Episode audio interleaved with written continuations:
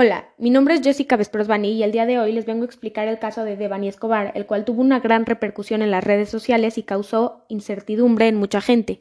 Fue un caso polémico que generó mucha conmoción y un gran impacto en la sociedad. Para los que no saben, Devani Escobar, una joven de 18 años, fue encontrada sin vida el 21 de abril de 2022 dentro de una fosa de agua en Escobedo, Nuevo León, tras estar desaparecida durante varios días desde el 9 de abril. Pero ¿quieres saber qué fue exactamente lo que pasó, cómo actuaron las autoridades y cómo fue la investigación? Bueno, Devani salió de su casa el 8 de abril a las 23 horas dirigiéndose a una fiesta. Pasaron por ella sus amigas Saraí y Ivonne. A Saraí la conocía desde hace tres meses y a Ivonne la conoció esa noche. Llegaron a la primera reunión en la calle Simón Bolívar, en el centro de San Nicolás, a las 23 y media horas. Luego fueron a una tienda en la que compraron vodka, refrescos, hielos y vasos desechables. Regresaron a la reunión y participaron en juegos en los que Devani tomó alcohol. Después decidieron ir a otra fiesta en el centro de San Nicolás. Nadie les abrió, por lo que llamaron a un Didi para irse a otra fiesta. A las 0.49 horas del 9 de abril, Juan David pasó por ellas. Recorrieron 8 kilómetros aproximadamente hasta llegar a una quinta ubicada en Vía Numancia, en la colonia Nueva Castilla.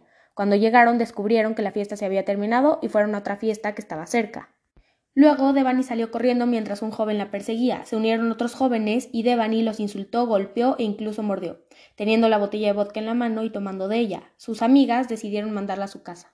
El chofer de Didi, al cual le habían pedido su número, recogió únicamente a Devani a las 3.54.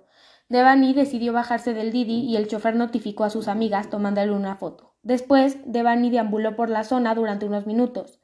Pasó por Alcosa y a las 4.33 entró corriendo al motel Nueva Castilla. En las cámaras de un restaurante abandonado se ve cómo lo rodea dirigiéndose al motel.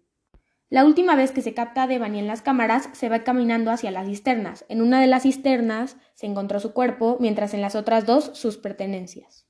Lo que pasó en los siguientes días a su desaparición fue lo siguiente. El 9 de abril desapareció. El 12 de abril detuvieron a quien la recogió. El 13 de abril el papá de Devani anunció que lo trataron de extorsionar. El 14 de abril una joven que asistió a la última fiesta declaró que ofrecieron llevarla a su casa, pero sus amigas dijeron que ya iba a pasar alguien de confianza.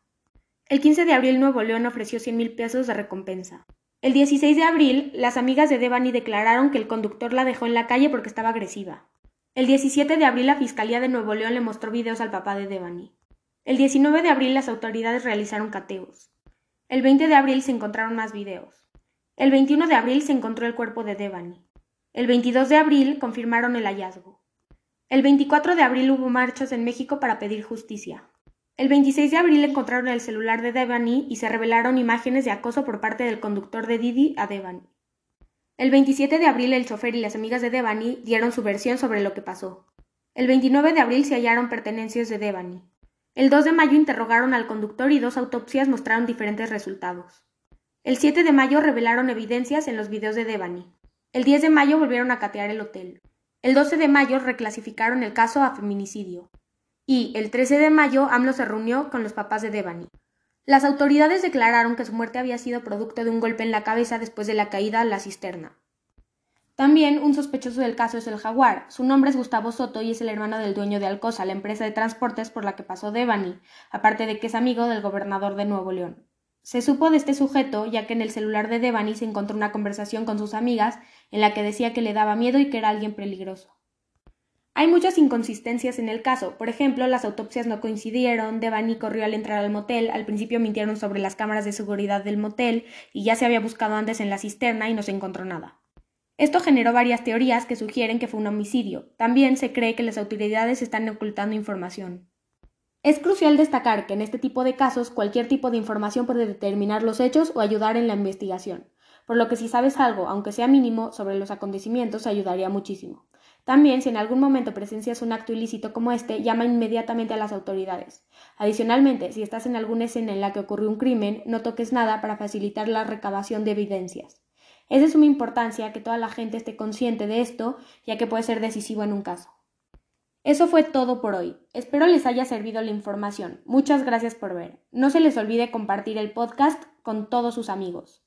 ¿Y ustedes qué opinan? ¿Fue un asesinato o un accidente? ¿Qué creen que haya pasado con Devani? ¿Creen que las autoridades nos estén ocultando algo?